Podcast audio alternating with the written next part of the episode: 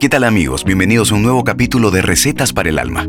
Soy Cristian Bravo. He estado un poco alejado de ustedes y les pido mil disculpas. Como muchos de ustedes saben, yo soy chef y hace tres años he estado gestando este nuevo proyecto llamado Fuego, mi nuevo restaurante que justo se frenó en la pandemia. Y finalmente llegó el momento de abrirlo y he estado en un mes de trabajo generoso y feliz, pero muy duro.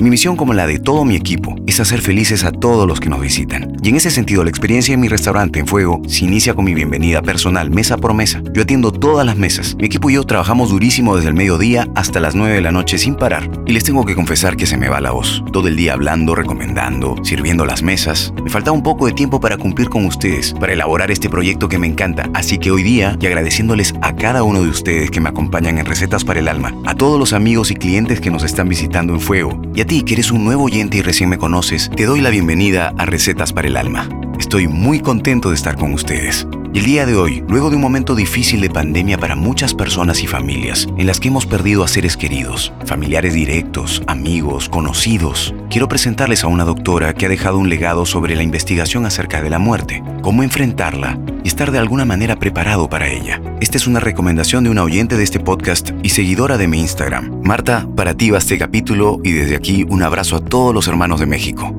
Ella me recomendó investigar sobre la doctora Kabler-Ross, y en este capítulo de Recetas para el Alma les presento a la doctora Elizabeth Kobler-Ross.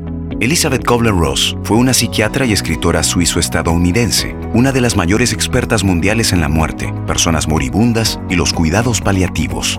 En el año 91, la doctora Elizabeth Kabler-Ross describe los fenómenos psicológicos que acompañan a los enfermos en fase terminal durante el proceso de muerte y define a la tanatología como una instancia de atención a los moribundos. El objetivo de la tanatología es proporcionar ayuda profesional al paciente con una enfermedad en etapa terminal y a sus familias. Tales experiencias la llevaron a creer que la muerte era solo una de las muchas etapas de la vida y que las personas moribundas y quienes les rodean deberían estar preparadas para enfrentar la muerte con paz y con dignidad.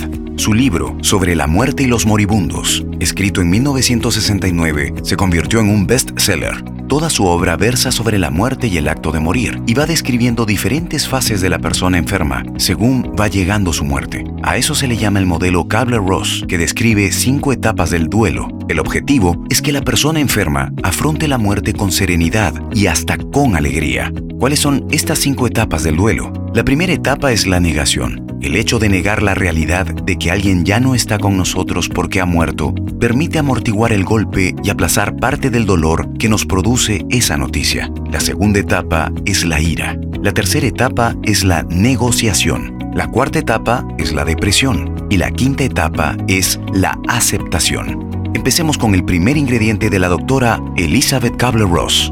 Nuestros miedos no detienen a la muerte, sino a la vida. Recuerda la diferencia entre la fe y el miedo. Ambos creen en un futuro. El miedo cree en un futuro negativo, pero la fe cree en un futuro positivo.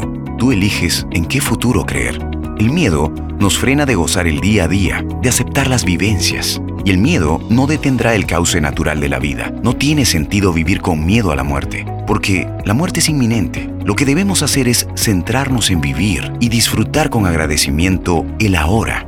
La doctora decía, debemos superar nuestros miedos mientras todavía podemos realizar las cosas con las que soñamos. Te repito el ingrediente número uno. Nuestros miedos no detienen a la muerte, sino a la vida. Ingrediente número dos. Morir no es algo que haya que temer. Puede ser la experiencia más maravillosa de la vida. Todo depende de cómo hayamos vivido.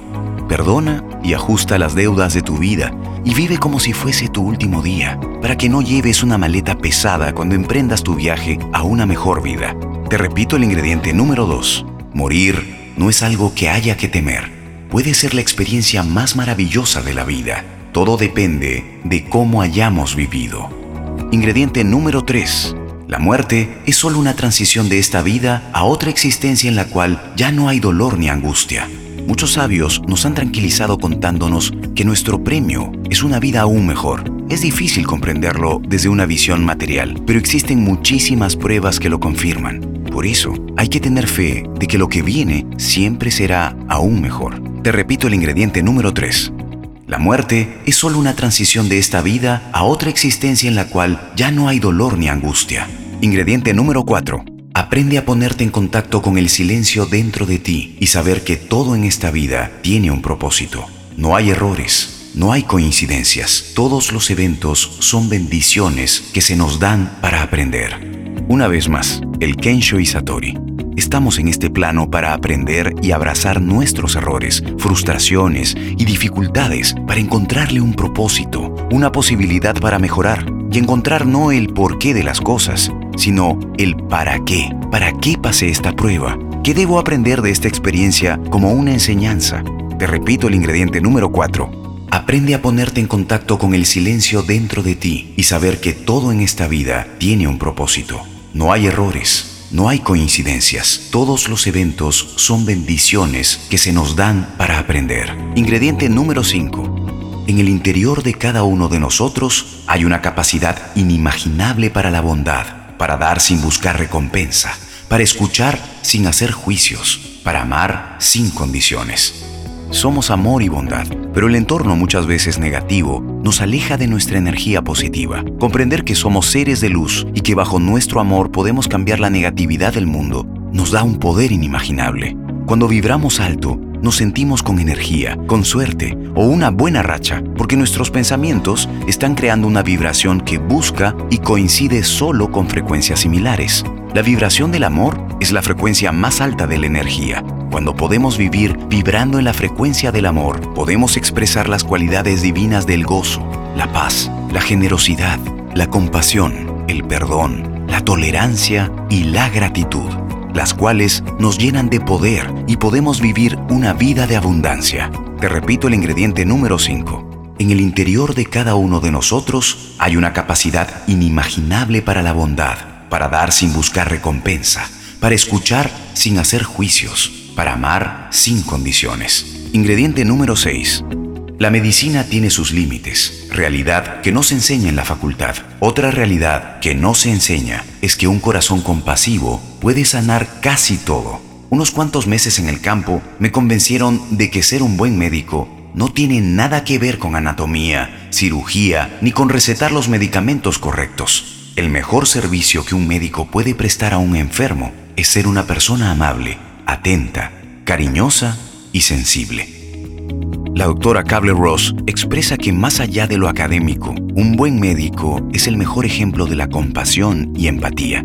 Y desde acá, mis aplausos y mi agradecimiento a toda la línea médica en el mundo que ha hecho posible enfrentar esta pandemia. Todo el cuerpo médico del mundo entero. Y sobre todo al más sufrido, al cuerpo médico de Latinoamérica. Para todos ustedes, nuestras bendiciones. Ingrediente número 7. Y por primera vez en mi vida, la salida fue la de la fe. Esta fe llegaba del saber profundo de que yo no disponía de la suficiente fuerza y del coraje como para poder sufrir sola esta agonía, y la certeza de que nunca se nos da más de lo que podemos aguantar. De pronto comprendí que solo tenía que cesar en mi lucha, transformar mi resistencia en sumisión y decir sencillamente sí. La doctora Kabler-Ross desde muy pequeña tuvo contacto con la muerte y encontró que su misión en la vida era difundir que la aceptación es uno de los pasos para encontrar paz en el proceso de la muerte. Ingrediente número 8. ¿Cómo saben estos gansos cuándo es el momento de volar hacia el sol? ¿Quién les anuncia estas estaciones? ¿Cómo sabemos los seres humanos cuándo es el momento de hacer otra cosa? ¿Cómo sabemos cuándo ponernos en marcha? Seguro que a nosotros nos ocurre igual que a las aves migratorias. Hay una voz interior, si estamos dispuestos a escucharla, que nos dice con toda certeza cuándo adentrarnos en lo desconocido. La intuición, esa voz interior que muchas veces nos susurra y que no le llegamos a prestar atención, es la brújula que nos guía hacia el camino correcto. No dejes de escuchar a tu intuición. Ingrediente número 9. La vida es ardua, la vida es una lucha. La vida es como ir a la escuela. Recibimos muchas lecciones. Cuanto más aprendemos, más difíciles se ponen las lecciones. De nuevo, el Kensho, aprender por el dolor. Pero las lecciones tienen como premio regalarnos una posibilidad para evolucionar. Si esta es la primera vez que me escuchas hablar del Kensho, te invito a buscar el podcast llamado Kensho y Satori. Se encuentra aquí dentro de los capítulos de Recetas para el Alma. No te lo pierdas. La doctora dice, Todas las penurias que se sufren en la vida, todas las tribulaciones y pesadillas, todas las cosas que podríamos considerar castigos de Dios, son en realidad regalos, son la oportunidad para crecer, que es la única finalidad de la vida. Receta número 10. Tal vez el principal obstáculo que nos permite comprender la muerte es que nuestro inconsciente es incapaz de aceptar que nuestra existencia deba terminar. Esto es muy cierto. Vivir aferrados al materialismo es nuestro gran ancla o peso en la tierra, y la aceptación de que viene una mejor vida después de la muerte es la clave para aceptar, más que con resignación, con alegría, el nuevo ciclo que nos tocará experimentar. Te repito la receta número 10. Tal vez el principal obstáculo que nos permite comprender la muerte es que nuestro inconsciente es incapaz de aceptar que nuestra existencia deba terminar. Y ahora como yapa, como decimos en Perú, te mencionaré rápidamente algunas otras citas de la doctora. Hazlo. No atreverte puede ser mucho más dañino que atreverte a equivocarte. Esto último al menos les da a los demás algo que perdonar. Lo primero no les da nada. Las personas más hermosas que hemos conocido son aquellas que han conocido la derrota, el sufrimiento, la lucha, la pérdida y han encontrado la salida a esas profundidades. La última lección que todos nosotros tenemos que aprender es el amor incondicional que incluye no solo a los demás, sino a nosotros mismos. ¿Realmente es así como quiero vivir mi vida? Todos nos hemos hecho esta pregunta en algún momento. La tragedia no es que la vida sea corta, sino que a menudo solo tenemos una tardía percepción de lo que realmente importa. La gente no tiene miedo a morir. La gente tiene miedo a morir en una unidad de cuidados intensivos, alejados del alimento espiritual que da una mano amorosa, separados de la posibilidad de experimentar las cosas que hacen que la vida valga la pena. La vida en el cuerpo físico representa solo una pequeña parte de la existencia real. Y finalmente, la opinión que otras personas tienen de ti es su problema, no es el tuyo. Y de esta manera llegamos al final del capítulo del día de hoy. Espero que lo hayas disfrutado, que haya contribuido un poquito a enfrentar ese momento difícil al que todos llegaremos de alguna manera a enfrentar. Te deseo que tu vida fluya con facilidad, llena de bendiciones, llena de perdón, de agradecimiento, de felicidad y por sobre todas las cosas, llena de amor. Soy Cristian Bravo y este fue un capítulo más de Recetas para el Alma. Una vez más, gracias por tu sintonía. Te mando un abrazo grande y será hasta el próximo capítulo. Cuídate mucho. Chao.